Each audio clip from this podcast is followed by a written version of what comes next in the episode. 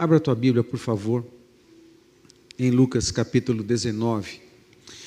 Sempre é, é bem, bem difícil a gente ah, dar andamento numa palavra, na programação do culto, depois de um momento intenso de adoração, em que a gente está vendo que o Espírito Santo está falando, o Espírito Santo está tocando em vidas, está marcando a nossa vida de um jeito diferente. Eu confesso que não é fácil é, a gente sofre um dilema praticamente permanente de quando está aqui, é, para que a gente consiga pregar a palavra de Deus, né? Para que a gente seja a voz de Deus nesse momento e a gente não desafine daquilo que o Espírito Santo está soprando. E ao mesmo tempo que a gente fica feliz, há uma, uma responsabilidade muito grande, eu quero confessar isso para você, né, diante de tudo isso, mas eu tenho uma convicção também no meu coração de que é, o Espírito Santo está fazendo, está fazendo coisas novas. E não pense que, não pense que é, é um dia que o louvor deu certo. Não pensa que é um dia que algumas as coisas se encaixaram. Amado, você precisa participar da intercessão que nós estamos fazendo. Temos conversado com os supervisores, tantas coisas. Uma delas é de que a gente tem que intensificar a nossa oração. Falei sobre isso muitas vezes esse ano. Nós temos que intensificar a nossa oração. E uma das orações que fazemos todos os dias é para que o Espírito Santo ele se mova, nos traga um tempo de avivamento e de um mover tão grande sobre nós. Não é para a gente se sentir bem, não, é para a gente ser usado, assim como aconteceu em Pentecostes. Quando começamos a cantar, o Espírito vem, eu tinha uma visão de chamas vindo sobre as cabeças de todos que aqui estavam, mas é, isso não é só para ter uma experiência, não é só para ter uma sensação. O que aconteceu no Pentecostes, em Atos capítulo 2, foi poderoso, marcou o início da igreja. O Espírito Santo está na igreja há dois mil anos, está em nós.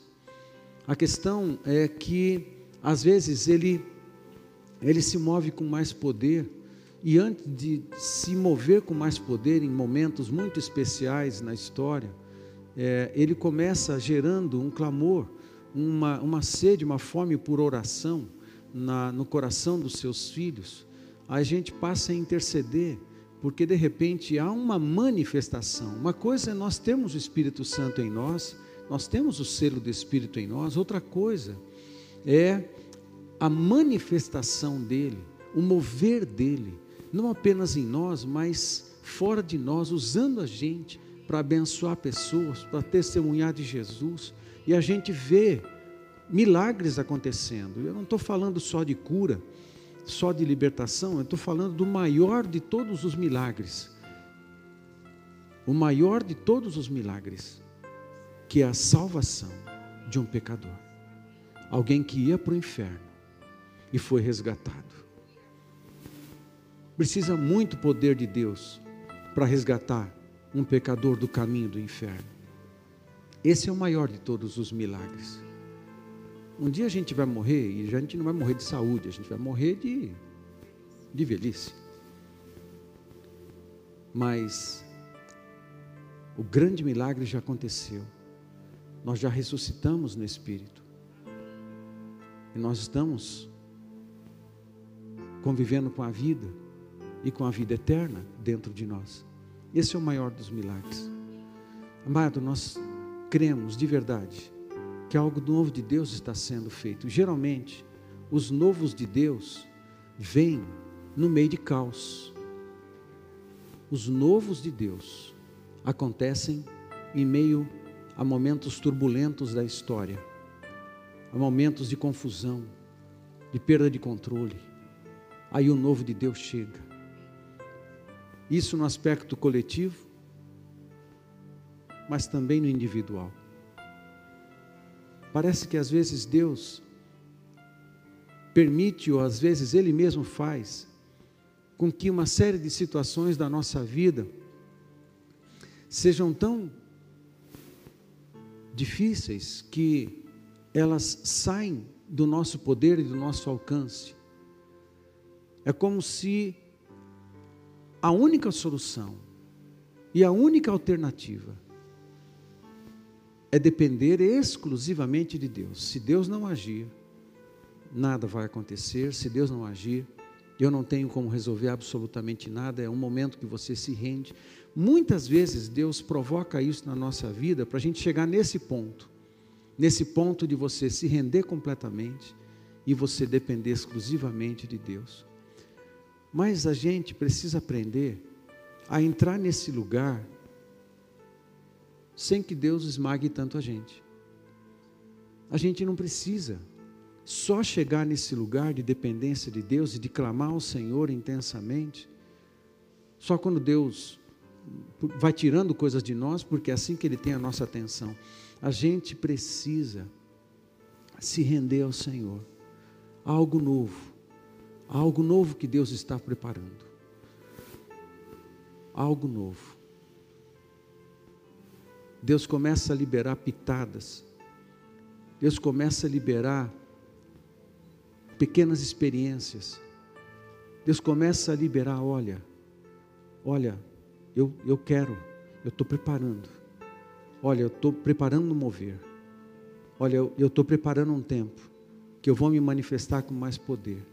Eu estou preparando um tempo em que eu vou encher da minha presença a minha igreja e o meu povo de uma forma tão linda e tão tremenda que o amor pelas pessoas vai aumentar, o amor por Deus vai aumentar, um anseio desesperado pela evangelização ninguém vai conseguir parar de falar de Jesus.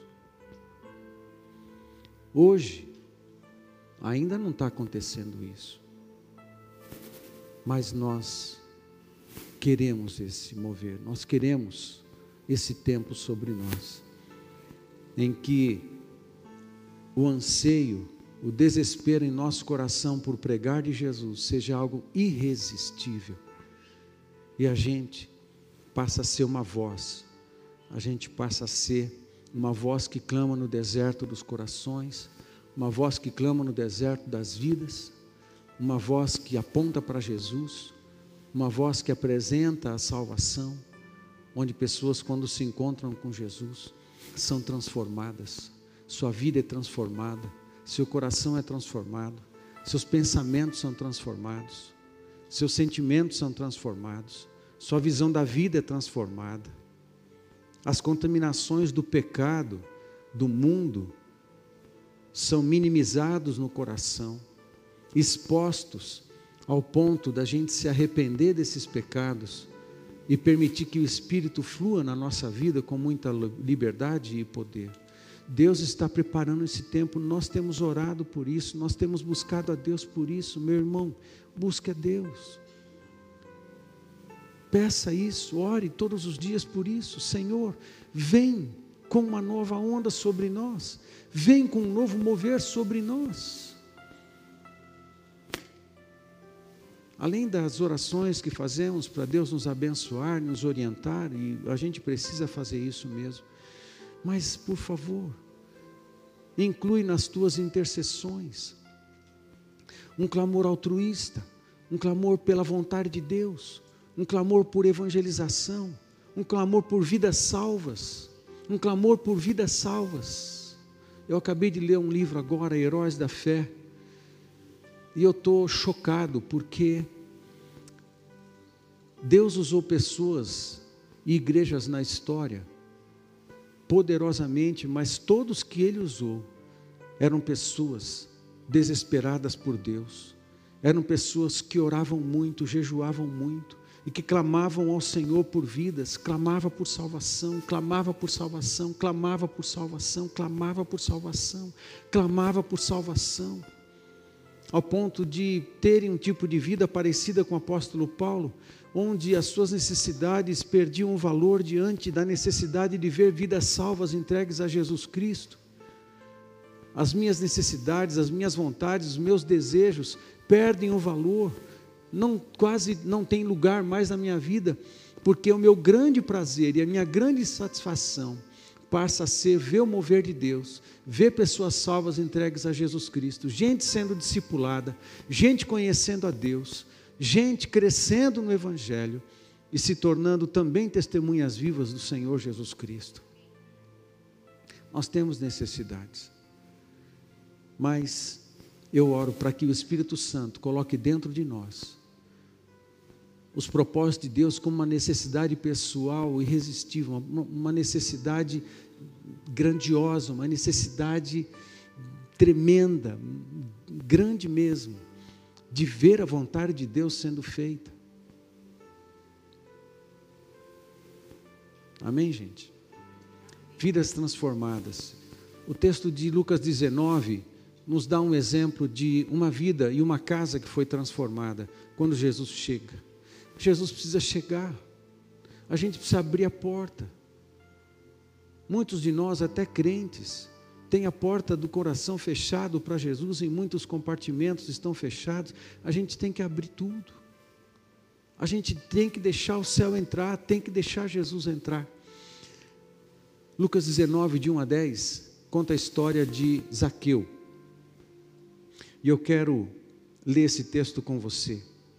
Lucas 19, de 1 a 10, diz assim: Jesus entrou em Jericó e atravessava a cidade.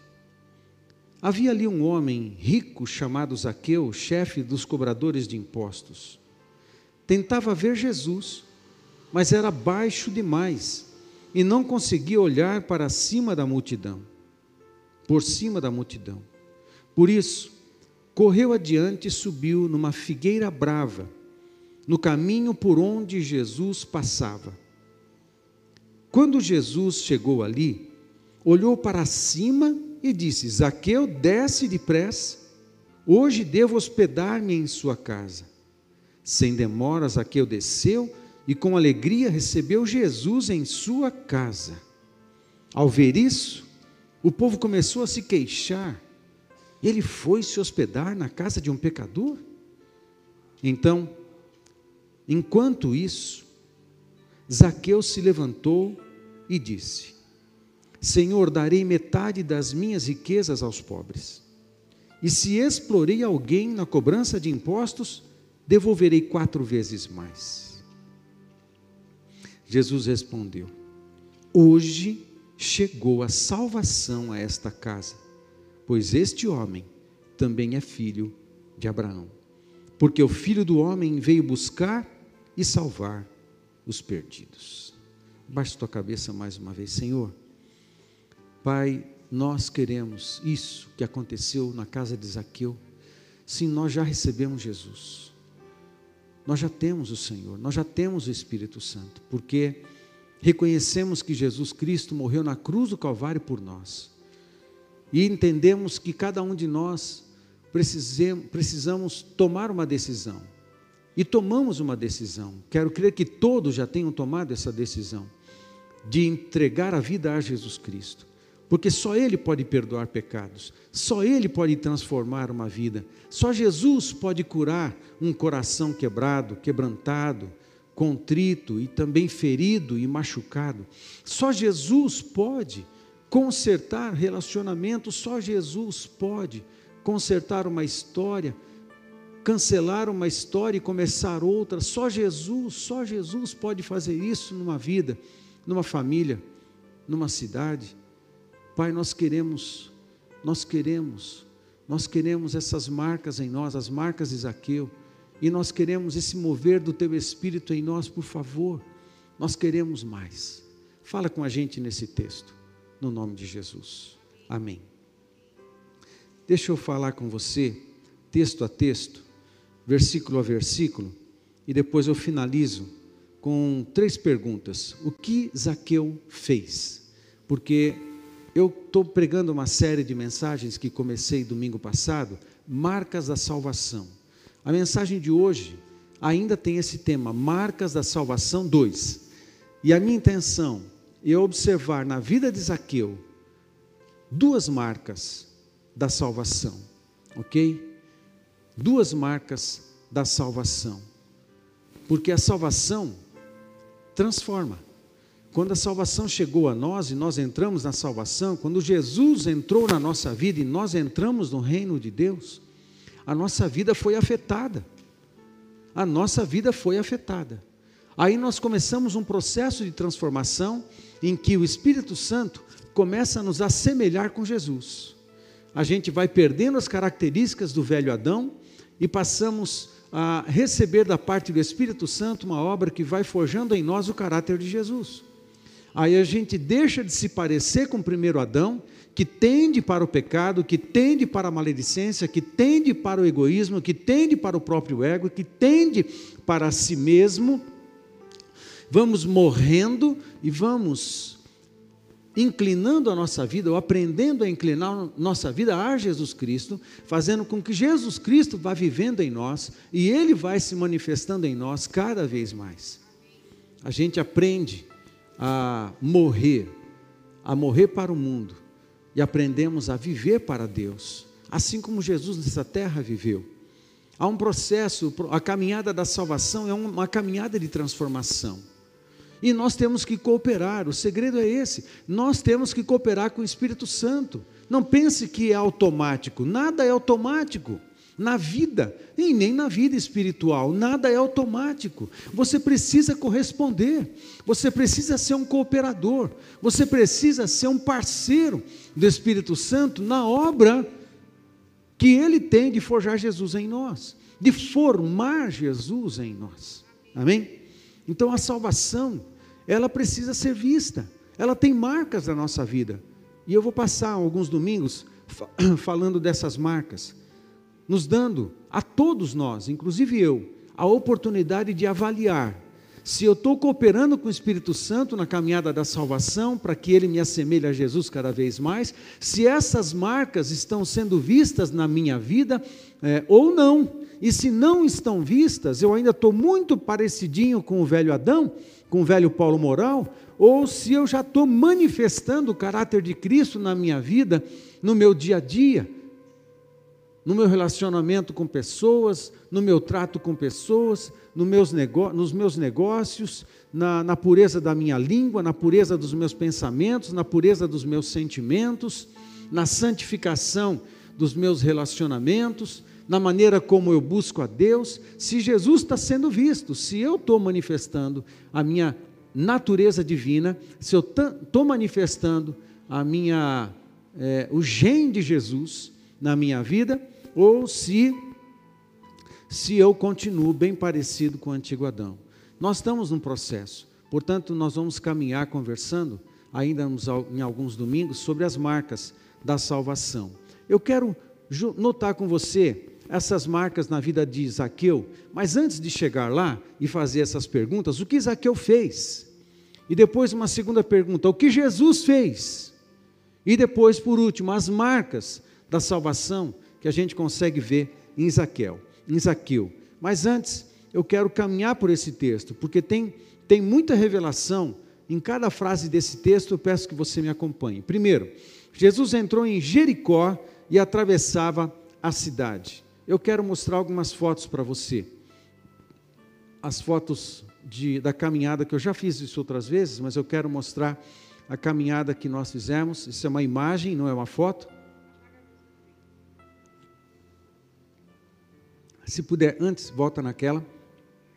Apaga essa luz, por favor, Renan, para facilitar. Ok? Você está vendo um mapa em 3D, né? É, numa, numa inclinação, embaixo é o Mar Morto, lá em cima é, um pontinho azul é o Mar da Galileia, lá em cima do lado esquerdo é o Mar Mediterrâneo, e é, em cima do, do Mar Morto, na parte de baixo, tem um círculo ali que é uma, um desenho do que é a cidade de Jericó. Do lado direito ah, da cidade de Jericó, um, um ponto azul, um risco azul que sai lá do Mar da Galileia e vai descendo até o Mar Morto, é o Rio Jordão. E nessa região aí de Jericó aconteceram coisas importantíssimas. Primeiro, foi nessa região que Elias subiu num redemoinho de fogo. Foi nessa região de Jericó, muito interessante. Boa parte do ministério de Elias, o profeta, 850 anos antes de Cristo, exerceu foi ali. Ele foi um profeta, bem como Eliseu, do reino do norte. E ele caminhava, percorria toda a, todo Israel, desde a região de Jericó até a Galiléia lá em cima, e ele exerceu seu ministério. Foi aí nesse rio que abriu, foi na região de Jericó, que Elias abriu o rio, o rio parou e ele passou. E foi depois que passou o rio, do lado leste do rio, que Elias foi arrebatado num redemoinho de fogo. E ele lança a capa, e Eliseu, que está ali perto, pega a capa, e na volta ele para o rio novamente, toca a capa no rio Jordão, ali na região de Jericó, e atravessa o rio a seco também. Eliseu, nessa região aí, também, mais ou menos 850 a.C., no nono século antes de Cristo.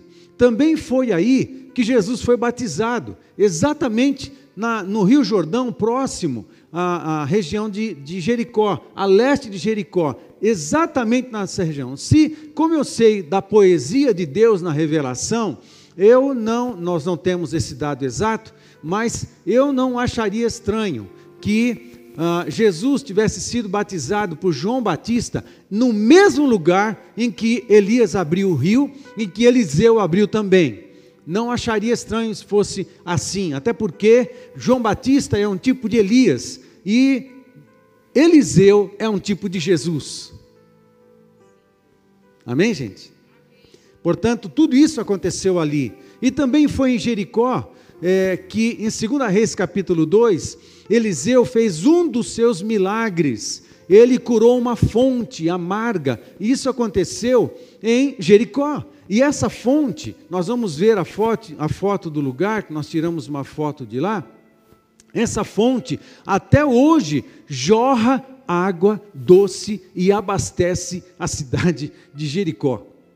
Até hoje, 2.850 anos depois, as águas que foram saradas pelo profeta Eliseu ainda jorram água doce e provê a cidade de água boa e potável para beber. Muita coisa aconteceu. Também foi aí, no deserto de Jericó, que aconteceu a tentação de Jesus. Tudo nessa região. Quando Jesus é batizado no Jordão, ele anda por um caminho de mais ou menos uns 15 quilômetros, ele atravessa Jericó, vai até a outra extremidade da cidade, entra no deserto, que é conhecido no deserto de Jericó, é, é uma, é o início do grande deserto da Judéia, e a, a a oeste de Jericó é caminho de Jerusalém, naquela região, de, no, no, deserto ali, de, passando a extremidade da cidade de Jericó, é o deserto da tentação. Jesus vai para lá, anda uns 15 quilômetros depois do batismo e entra no deserto para ser tentado, e é tudo nessa região de Jericó, é uma região muito importante. Você sabe também que foi a primeira cidade conquistada por Josué na terra prometida, a primeira das cidades conquistadas foi a cidade de Jericó. E ela tinha que ser destruída porque era a primícia de todo o terreno, era a primícia de toda a nação, era a cidade que precisava ser dizimada sim, porque a iniquidade dos cananeus chegou até um teto, até um limite, e eles precisavam ser dizimados. E quem pense, quem corre, incorre no erro, incorre na desatenção, incorre na desinformação, incorre na ignorância de pensar que Deus foi bruto demais, violento demais, agressivo demais, de mandar matar todo mundo. Lembre que em Abraão, Deus já disse para Abraão: que esperava que houvesse arrependimento e esperou de Abraão até esse momento, esperou praticamente 500 anos. Deus sempre manifesta misericórdia. Há 500 anos Deus esperava arrependimento dos cananeus. 500 anos esperando, mas a iniquidade, ao invés de ser diminuída pelo arrependimento de pecados, ela só foi aumentando, provocando um endemoniamento coletivo, um endemoniamento nacional, até bater num teto onde não havia mais espaço para espírito de arrependimento nos corações. Quando a sociedade chega nesse ponto, precisa ser dizimada, porque é um câncer para a raça humana, precisa ser tirada da terra. Foi isso que aconteceu com Jericó e foi isso que aconteceu com a maioria das pequenas nações em todo o território de Israel. Por isso Deus pediu Jericó para ele: é minha, é minha, tem que ser dizimada, entrega como oferta de holocausto. A oferta de holocausto precisa ser toda ela consumida. Toda ela consumida. E assim era Jericó, no altar espiritual, no altar de Deus, que seria todo o território de Israel, como se fosse um grande templo. E Jericó era a oferta de Israel, de Josué e do povo para o Senhor. Tudo tinha que ser consumido. Tudo tinha que ser consumido. E foi aí, começou tudo aí nesse lugar e nessa região. E é nessa região que Jesus está vindo, passando de Jericó. No capítulo 14, capítulo 9, perdão, capítulo 9 de Lucas, Jesus, no terceiro ano de ministério, empreende uma caminhada para Jerusalém. Ele estava deixando o ministério na Galiléia para cumprir o seu chamado na região de Jerusalém. E desde o capítulo 9 de Lucas até o capítulo 19 de Lucas, é um registro dessa, de tudo que aconteceu nessa caminhada de Jesus da Galileia até Jerusalém. Ele está chegando perto de Jerusalém, é o terceiro ano do seu ministério. Ele entra na cidade, no capítulo 18 de Lucas, você vai ver a cura de, de um doente ali, e quando ele entra na cidade propriamente dito, Zaqueu que era o chefe dos cobradores de impostos, ele era o, o maioral, era o chefe de todos os cobradores de impostos de Jericó.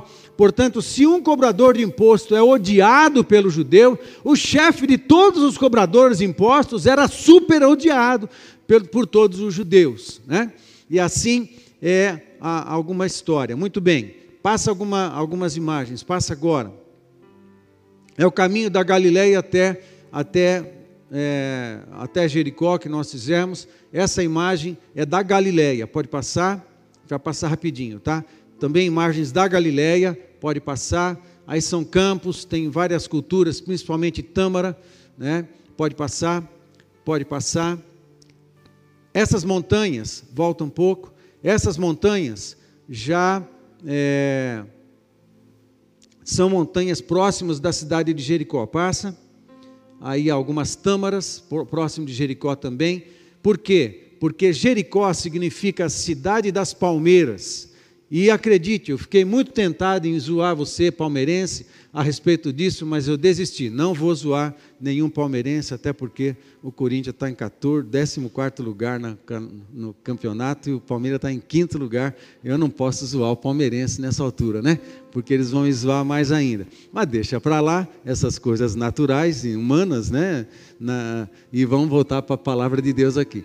É, vamos voltar para as tâmaras. Jericó significa a cidade das palmeiras, né?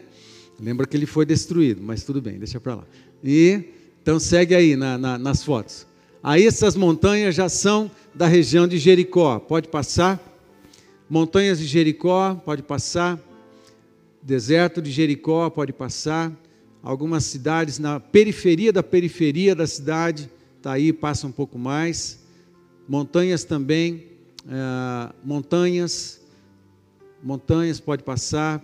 Ok, essas montanhas aí faz parte de uma cordilheira de, de montanhas que inicia para trás delas o, o deserto da Judéia. Passa mais um pouco. É atrás dessas montanhas, atrás dessas montanhas que está o deserto em que Jesus é, foi tentado. Passa mais. Aí tem uma placa, uma placa indicando, aquelas montanhas são a da foto anterior. Essa placa está indicando, né? O Monte da Tentação. Aí são as montanhas, essa foto eu tirei, né, aquele, aquele branco lá não é nada sobrenatural, é um efeito do sol, mas se for também, aleluia, glória a Deus, né?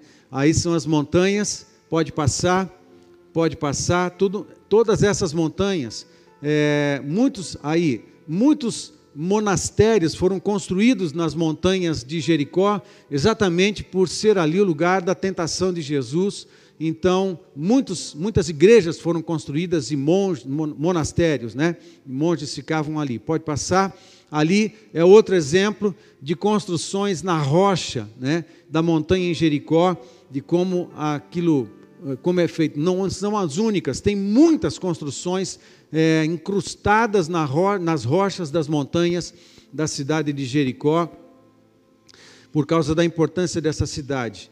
Aí é um habitante da cidade né, de Jericó, nós paramos o ônibus e ali é um outro cameiro de boné vermelho ali, e nós paramos na, na, na periferia da cidade para poder comprar algumas coisinhas, né? O shekel, que é o, o dinheiro é o dinheiro de Israel, né? Tava um por um no real, era bem interessante. Montanhas de Israel, é, de, de, de, Jericó. Passa mais uma. É, isso daí é próximo da fonte.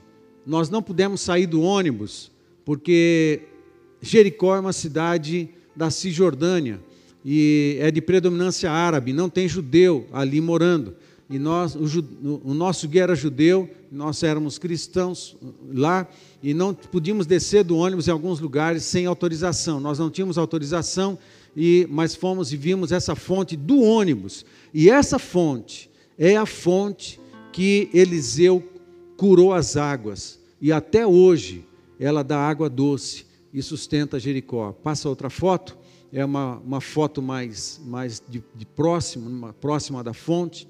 Essa fonte, ela foi curada há 2.850 anos atrás, por um milagre do Senhor e ainda abastece a cidade de Jericó. Pode passar? Essa figueira é uma figueira brava. É essa, qual é a, a tradição diz que essa figueira tem mais tem dois mil anos.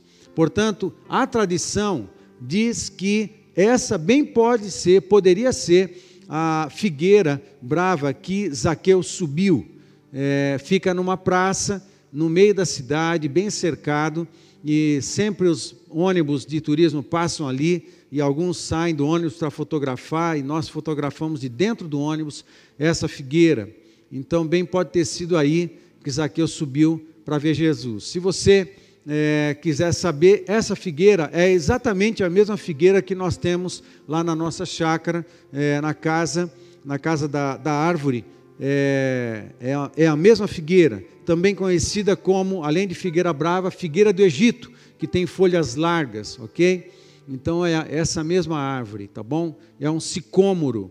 Essa é um sicômoro, figueira brava, figueira do Egito, né? É isso aí. Pode passar aí algumas, ah, alguns poucos lugares da cidade. Pode, pode passar, muito bem. É, deixa, ah, antes do, do, deixa na última foto, deixa lá na, no Zaqueu, na, na árvore.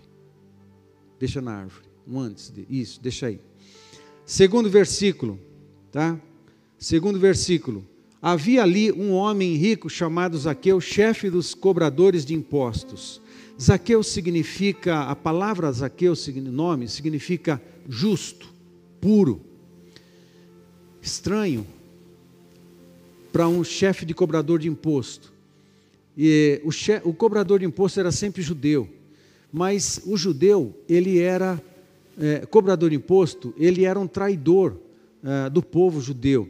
Então, ele era de alguma forma excomungado pelos judeus ele era odiado pelos judeus, ao ponto dos líderes religiosos é, declararem uma, uma palavra, uma lei, cancelando a herança de Abraão de sobre os cobradores de impostos. Portanto, ele, ele era profundamente odiado, profundamente rejeitado e declarado órfão, sem origem, porque escolheu servir o Império Romano cobrando impostos. Portanto, os cobradores de impostos, eles sofriam uma rejeição absurda. Mateus, um dos doze apóstolos, era cobrador de imposto.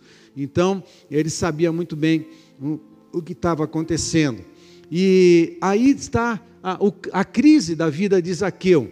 Ele era um homem, a, a palavra Zaqueu significa justo e puro, tem a mesma raiz da palavra Zadok, né, que era um dos sacerdotes do tempo de Davi. Zadok, a palavra Zadok, o nome Zadok significa justo, vem da raiz hebraica tzidkenu, né, o Senhor é justo, tzidke, que é justiça, e também a palavra Zedequias, por exemplo, o rei Zedequias significa Javé é justo. Então a palavra Zaqueu tem a mesma raiz desses nomes todos, significa justo. No entanto, a vida dele estava desafinada do próprio nome. Ele tinha uma, um destino, ele tinha uma, uma, uma, um propósito na vida, mas a vida dele estava desafinada com o propósito. Ele era odiado, órfão, é, maltratado, rico, porém injusto na sua vida. Né? O seu nome significava justo, mas a sua vida não estava condizendo com o seu nome, ok? É assim que, que a gente observa o nome Zaqueu, cobrador de imposto. Verso 3: tentava ver Jesus, mas era baixinho demais. Aí ele passa pela multidão, passa pelos obstáculos para chegar a Jesus. Gente, um homem desse, que é odiado, ele se andasse na rua, as pessoas cuspiam nele. Um camarada desse era mais ou menos parecido como um leproso. As pessoas xingavam ele, as pessoas cuspiam nele, as pessoas declaravam e gritavam em alto e bom som que ele era um traidor, que ele era rejeitado, que não era filho de Abraão, que era um filho do inferno, um filho da iniquidade. Esse homem, ele encara os desafios e os obstáculos, ele passa e atravessa todos os obstáculos para tá e passa a vergonha de subir numa árvore como essa aí, porque era baixinho para poder ver Jesus, porque Jesus estava passando. Ele supera essas coisas todas. O que que nós temos que superar para buscar Jesus? O que que nós temos que superar na nossa vida para orar mais? O que que nós temos que superar para fazer jejum? O que que nós temos que superar para obedecer a Deus? Sempre vai ter algo para superar, sempre vai ter um obstáculo para transpor, sempre vai ter. Essa ideia. Ah, ah, me, me, me, ah, tá me desconfortável, ah, desconfortável, ah, não quero, ah, vai dar trabalho, ah, eu não estou com vontade. Essa ideia mimizenta, mimizenta espiritualmente, é nojenta, porque nós temos que levantar e temos que se mover, a gente tem que fazer alguma coisa, a gente tem que transpor os obstáculos para alcançar Deus, para ter tempo de oração, para ler a Bíblia. Não pense que é de graça. Não é. A gente tem que ir para as cabeças. Zaqueu passou por um monte de obstáculos, superou um monte de obstáculos. Quais são os que nós temos que superar na nossa vida? Por isso, correu adiante e subiu a uma figueira brava, verso 4, no caminho por onde Jesus passaria. Quando Jesus chegou ali, olhou para cima e disse: Sabe, eh, eh, Zaqueu, desce depressa que hoje eu vou me hospedar na sua casa. É interessante, Jesus sempre vai corresponder. Se o camarada faz loucura para ver Jesus, Jesus também vai parar na multidão, vai parar tudo e vai falar pessoalmente com esse camarada. Não importa, não importa o, o trajeto que Jesus está fazendo. Se tiver alguém com sede de Deus, se tiver alguém com sede de Jesus, com sede do seu espírito, com sede da palavra, com sede de oração, com sede, perdão, com sede de ser cheio do seu espírito. Jesus para tudo e vai atender pessoalmente. Fala, Nardelli, o que, que você está querendo? Nardelli, desce daí, desce daí. Não que você seja baixinho ou coisa parecida, não estou falando nem, não é nada disso, né? né? Nardelli, desce, desce da onde você acha que está bom aí para me ver. Não, você quer mais? Então eu vou entrar na tua casa, eu vou entrar nos teus negócios, eu vou entrar nos teus planos, eu vou entrar nos teus sonhos. Desce, Júlia, desce, Júlia, daí, desce, desce. O que você está fazendo aí, menina? Desce. Você está com fome de mim? Desce aí, que agora eu vou passar um tempo exclusivo com você. Mas tem que descer. Da onde que a gente está? Aonde que você está? Ou então está escondido em casa? Ouviu dizer, ah, Jesus está passando. Ah, que legal, puxa, que legal. Oh, oh, oh, oh. Sai de casa. Sai da mesmice. Sai da inércia. Sai da falta de atitude. Sobe nas árvores. Faz uma loucura. Faz algo extravagante. Para ver Jesus vale a pena.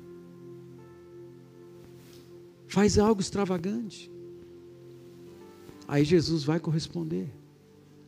Amém, gente? Amém? Sem demoras, Zaqueu desceu e com alegria recebeu Jesus em sua casa. Jesus quer mais. Ele surpreendeu Zaqueu. Ele só queria ver Jesus de cima da árvore. Mas aí Jesus, quando vê alguém com sede e fome, ah, não, eu vou fazer mais. Eu também tenho sede e fome de entrar na vida dele, eu também tenho sede e fome de entrar na sua casa, para isso eu vim, para salvar o perdido. Ele está perdido. Exemplo disso que ele é injusto, mas ele tem um destino de ser um homem justo. Está perdido. Ele não é o que nasceu para ser. Muitos de nós não somos o que nascemos para ser em Deus. Muitos de nós estamos desajustados na vida, até crentes. Até crentes. Muitos de nós vivemos e convivemos com desajuste. Porque nós temos um propósito em Deus, mas a nossa vida no dia a dia ainda está desajustada. A gente precisa abrir a nossa casa para entrar Jesus. Aí algumas coisas vão ter que acontecer, filho. Não é de graça, não. Metade do que ele tinha deu para os pobres. Sempre tem alguma coisa que a gente vai ter que abrir mão. Entenda, para andar com Jesus, igual gente grande, a gente vai ter que sempre abrir mão de alguma coisa. Ser cheio do Espírito Santo, meu mano, meu mano, nós queremos ser. Mas logo depois de ser cheio do Espírito Santo, em Atos capítulo 12, o que, que eles fizeram? Sair evangelizando ser cheio do Espírito Santo para depois ir para casa assistir televisão, é fácil. Mas ser cheio do Espírito Santo para depois entrar na presença de Deus, falar assim: Jesus, eu quero testemunhar do Senhor, pelo menos para 10 pessoas nessa semana, pelo menos para 15 pessoas nessa semana, duas pessoas por dia. E enquanto não aparecerem essas duas pessoas, eu não vou descansar. E isso é ser cheio do Espírito Santo ser arrepiado, ser arrepio, né? emocional, claro, é benção, eu também gosto. Agora, ser cheio do Espírito Santo tem uma consequência, que é levar o Evangelho. Amado,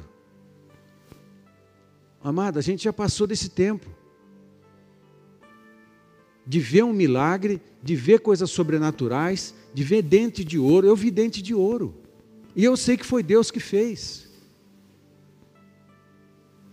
Eu vi dente, eu vi restauração, eu vi cinco dentes de ouro de uma vez só nascendo num cara. Eu vi pó de ouro cair do céu.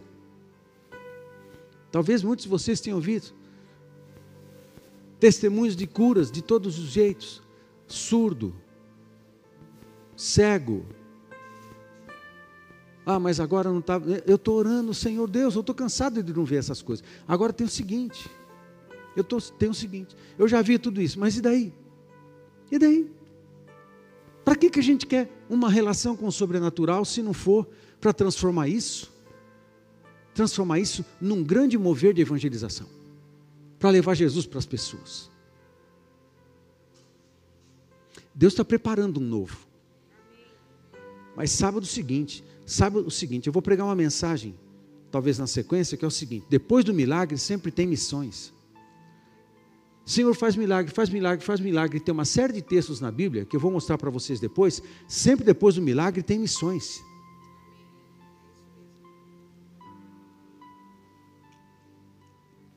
A gente se move com os propósitos de Deus. Amém, gente? Vocês estão comigo, gente? Eu também quero mover de Deus. Mas o mover de Deus na nossa vida tem que fazer a gente virar tocha viva, como testemunhas vivas de Jesus Cristo às pessoas. Não é para voltar para casa e continuar exatamente igual, tem que haver transformação.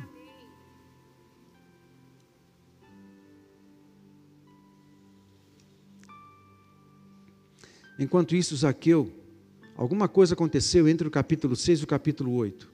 No capítulo 7, as pessoas começam a criticar Zaqueu. Sempre alguém vai falar alguma coisa. Gente, sempre alguém vai falar alguma coisa. Esquece. Deixa para lá. Por amor de Deus. Aí alguma coisa entre que aconteceu entre os seis e o oito, porque Jesus já está dentro da casa de Lázaro. A gente não tem o registro de como foi o papo. A gente não tem um registro do que aconteceu. A gente não tem um registro do, do que Jesus falou. Não tem um registro do comportamento da família. Nós não temos. nós só temos registro do verso 8. No verso 8, em algum momento, enquanto isso, Lucas fala assim: enquanto isso, esse enquanto isso significa que alguma coisa aconteceu, um tempo passou, e ele diz assim: Zaqueu se levantou e disse: Senhor, darei metade das minhas riquezas aos pobres. E se explorei alguém na cobrança de impostos, devolverei quatro vezes mais. Havia uma lei, Êxodo 22, 1 e seguintes, Número capítulo 5, verso 7, Levítico capítulo 6, verso 5, que dava essas ordens aqui. Se alguém defraudar alguém, vai ter que pagar, compensar de várias formas.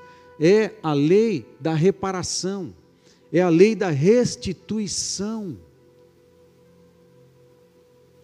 É mais fácil a gente esquecer essa lei, mas ela existe. A lei da restituição significa conduta santificada, significa comportamento santificado, significa palavras santificadas.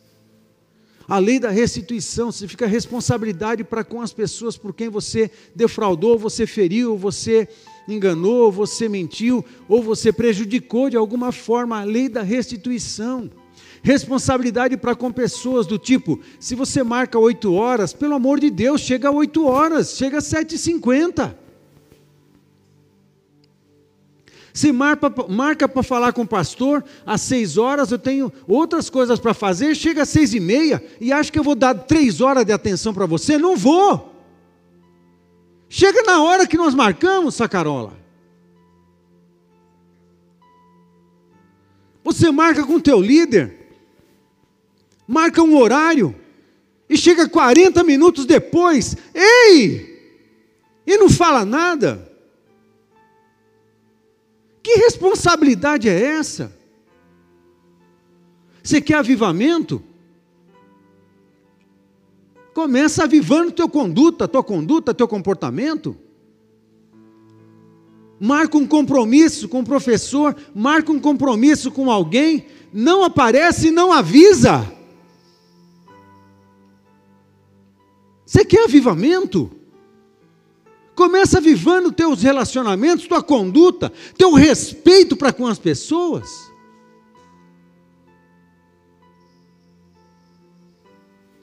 Fala para o pai que vai e não vai e não fala nada depois. Ei, obedeça seu pai. E se ele pediu para você avisar, se vai para outro lugar quando você é, tiver num, num lugar de destino, Avisa o seu pai se for para outro, ir para outro lugar, porque o pai vai ficar preocupado. Obedece. Avivamento, meu querido. Avivamento não é só dar streameric gospel. Avivamento é, é transformação, é mudança. Nós queremos isso.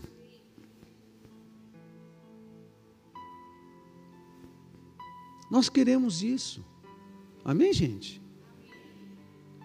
Seria mais fácil a gente acabar o culto depois do louvor, porque está todo mundo numa presença, muito bem, mas eu, eu, eu criei que essa presença só deixou os corações mais abertos para a gente conversar sobre um mover que é preciso que entre nos nossos corações. A gente precisa sair do modo mimizento, do modo é, egoísta, para o modo altruísta. Vamos partir para fora, vamos abençoar, vamos evangelizar. Vamos ajudar as pessoas, isso é avivamento.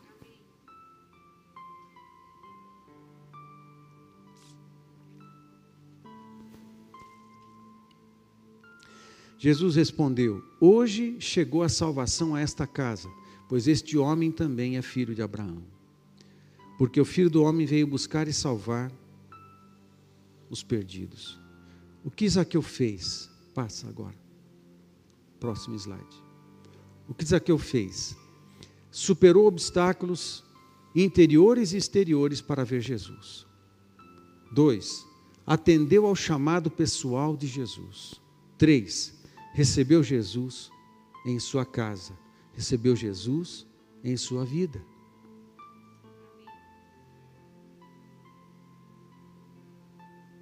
O que Jesus fez? Jesus, que significa Javé salvação,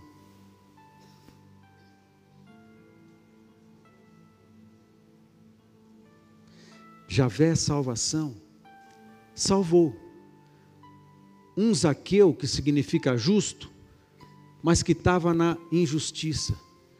Jesus, que é Javé salvação, entra na vida de um Zaqueu e ajusta a vida de Zaqueu salvando Zaqueu e transformando Zaqueu num homem justo. Justo e cheio de amor.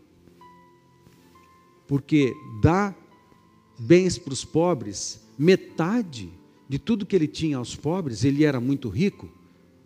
Esse homem não apenas teve um surto de bondade, um surto de generosidade, a natureza dele foi transformada. A natureza de Deus entrou nele. É diferente. A natureza de Deus entrou nele. A natureza de Deus entrou nele. Assim que a gente consegue mudar, quando a natureza de Deus entra em mim. Cada um avalie se já abriu a porta do seu coração para o espírito de vida entrar, para que a natureza dele entre em nós e nos transforme. Jesus ajustou sua vida ao seu nome, Zaqueu tornou-se justo. Jesus mudou a natureza de Zaqueu, a de Deus, que é bom e justo. Duas coisas que a gente viu Zaqueu fazer: bondade, vou distribuir aos pobres minha riqueza, e justiça, se eu defraudei, eu vou pagar o que a lei diz. Bondade, justiça. Isso aqui é atributo de Deus. A natureza de Deus entrou nele. Jesus curou a alma de Zaqueu da rejeição, do abandono e da orfandade. Porque no final, no verso 10, ele fala assim: hoje, hoje, porque o filho do homem, no verso 9, Jesus respondeu: Hoje chegou salvação a esta casa, ele é a própria salvação, pois este homem também é filho de Abraão. Todas as autoridades religiosas de Judá, de, da, da, da Judéia, diziam: Você já não é mais filho de Abraão, não tem mais herança, não tem mais família, não tem mais nada, você não é ninguém, você é um deserdado destinado ao inferno. A Jesus chega e fala assim: Você sim é filho de Abraão. Você tem origem, você tem família, você tem destino. Amém, gente? Jesus cura essas coisas. As rejeições que a vida traz, as rejeições que a sociedade traz, as rejeições que a família traz, as rejeições dos pecados, das injustiças. Jesus entra e resolve tudo isso.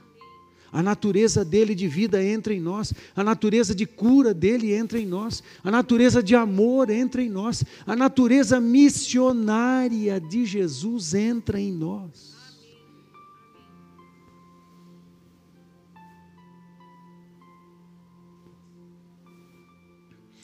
Quais são as marcas da salvação em Zaqueu? Primeiro, altruísmo e generosidade, a bondade. Quando ele entrega metade dos, da riqueza para os pobres. Segundo, amor, respeito e responsabilidade para com o próximo. Justiça, distribuindo bens também, mas se comprometendo a pagar quatro vezes mais. Quatro vezes mais o que defraudou. Né? Não são apenas mudanças de comportamento. Zaqueu teve uma natureza transformada. Jesus mudou a natureza de Zaqueu à de Deus, que é bom e justo. Para finalizar, marcas da salvação: